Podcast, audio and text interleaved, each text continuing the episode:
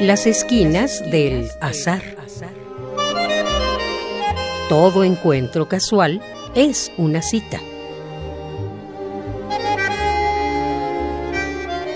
Diálogos con Oscar de la Borbolla.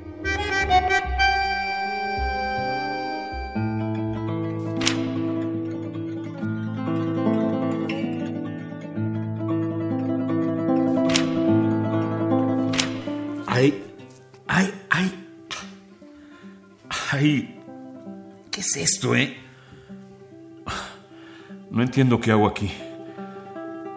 ¿Qué es esto? ¿Una página? ¿Es una letra? ¿Es un... ¿Qué, qué es esto? Oye, Oscar. Oscar. Sí, sí, Juan. Oscar. Yo también me siento rarísimo. ¿En dónde estamos, eh? Pues, mira, déjame ver tantito. Creo que estamos adentro de una novela, Juan. ¿Eso es tinta? Pues es tinta y son letras, pero mira nada más qué tamaño. Déjame asomar por una E. Ajá. No, hombre, son falsos los escalones de la E y eso que era una E mayúscula. ¿Y era Baskerville o qué? Pues, yo creo que era Arial porque... Arial. La verdad, no tiene mucha No, pero en gracia. serio, ¿dónde estamos? Es que me, me estoy poniendo... Me estoy A ver, angustiando un espérate, poco. calma, calma, Juan. Mira, voy a caminar unas páginas Ajá. para ver si encuentro el título. Ajá. Y, y- y- y te digo más. Ay, espérate. Ay, mira, empieza con un prólogo. Ah, el prólogo lo firma Víctor Cotti. Ya sé en qué novela estamos, Juan. Estamos en la novela Niebla de Unamuno. Pero ¿cómo llegamos aquí? ¿Por qué niebla? ¿Y por qué Unamuno? ¿Y No, por qué pues, Coti? ¿Quién sabe? No sé por qué llegamos. eh, Víctor Cotti es un personaje, pero. Y, y aquí ya leo muy claramente Niebla. Y abajo, Don Miguel de Unamuno. A ver. Bueno, el don se lo puse yo porque no está escrito. ¿eh? Pero, ¿tú no la has leído? No, no, no, no, no la he leído, pero estoy adentro de ella, estoy adentro de ella y no la he leído. Pues mira, es una bonita manera de, de empezar a leerla y yo la recomiendo mucho. Letra por letra, ok. Eh, eh, Es una novela que es rara, pues es que fue escrita ya por los años 30 de- del siglo, siglo pasado, sí. Y era rara porque en su mayor parte, digamos un 80%, está escrita con puro diálogo. Ajá. El- el- la voz del narrador es muy, muy, muy, evento- muy escasa.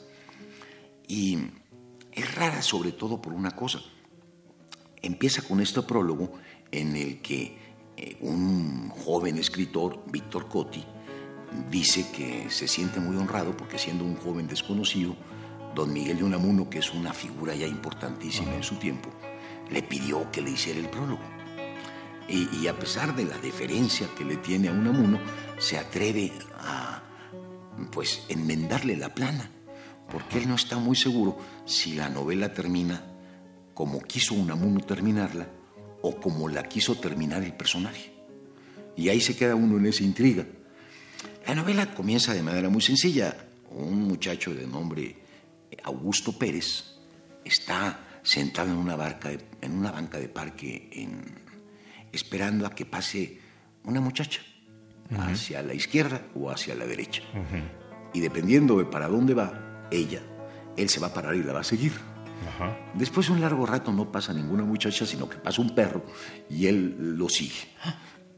Y termina encontrando una muchacha, efectivamente, de la que se enamora. Ella no le hace gran caso, pero como la acompaña a su casa de manera muy cortés, los tíos que ven a un joven muy bien vestido y se ve adinerado, pues lo invitan a pasar y de pronto descubren que esta sobrina que es huérfana y que ellos mantienen, tienen una manera de escaparse de ella, de librarse de ella, casándola con este cuate. Y él está muy interesado, pero ella no, ella tiene otro novio. Este termina teniendo una serie de dificultades, eh, conflictos por esto, y decide suicidarse. Ah. Y, y un amigo, a ver si lo encontramos caminando por estas páginas, mira, un amigo que se llama Víctor, le dice que no se suicide, sino que primero platique con Miguel de Unamuno, que es un filósofo muy enterado en asuntos de estos y que seguramente el consejo que le pueda dar va a servir. Entonces, el Augusto Pérez lo toma como un buen consejo y se traslada a Salamanca. Pero ¿Augusto Pérez sabe que Unamuno es su creador? No, no lo sabe. Ah, No lo sabe. Él va a visitarlo a Salamanca porque se entera que Unamuno está como rector de Salamanca.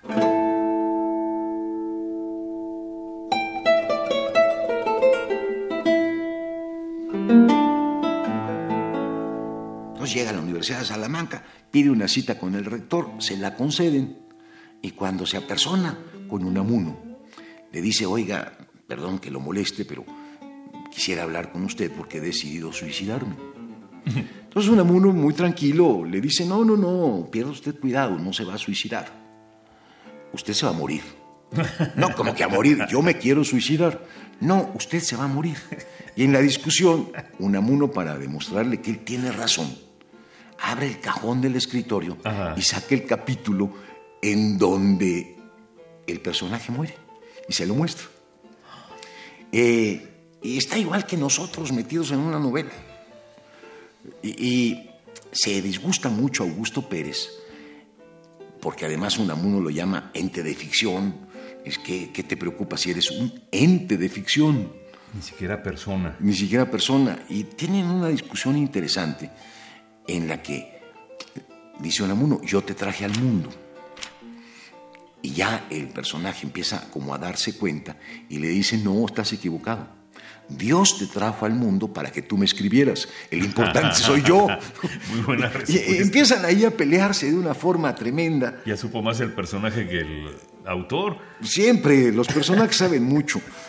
Eh, el caso es que hay un momento en el que Augusto Pérez comprende que efectivamente es como nosotros ahora, un personaje de ficción.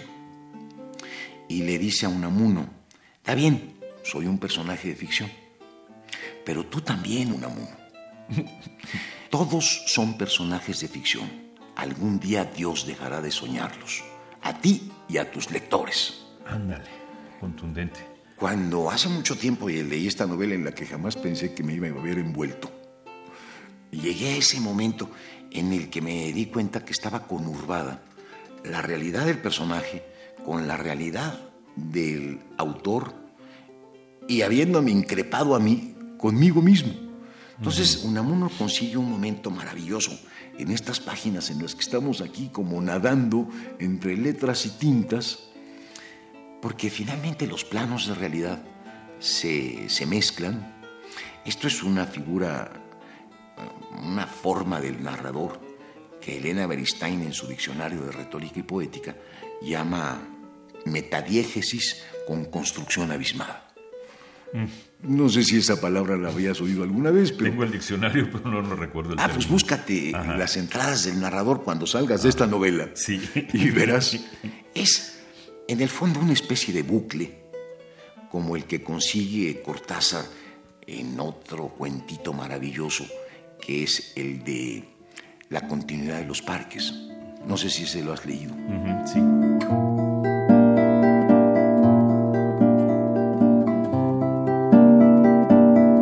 ¿Recuerdas que es un personaje que está ansioso de regresar a su casa porque dejó la novela en el capítulo más emocionante?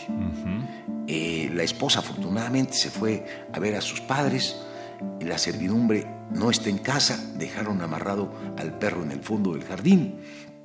El caso que llega, abre la puerta, cruza la estancia y se dirige a su biblioteca, donde está un sillón de terciopelo verde, enfrente el libro, lo agarra y empieza a leer. Están un par de amantes adúlteros. Ella le dice a él, tienes que matar a mi marido. Ya no podemos continuar con esta relación si no terminamos con él. El amante hombre no está muy seguro, pero ella le pone un ultimátum y total agarra el cuchillo y dice, está bien.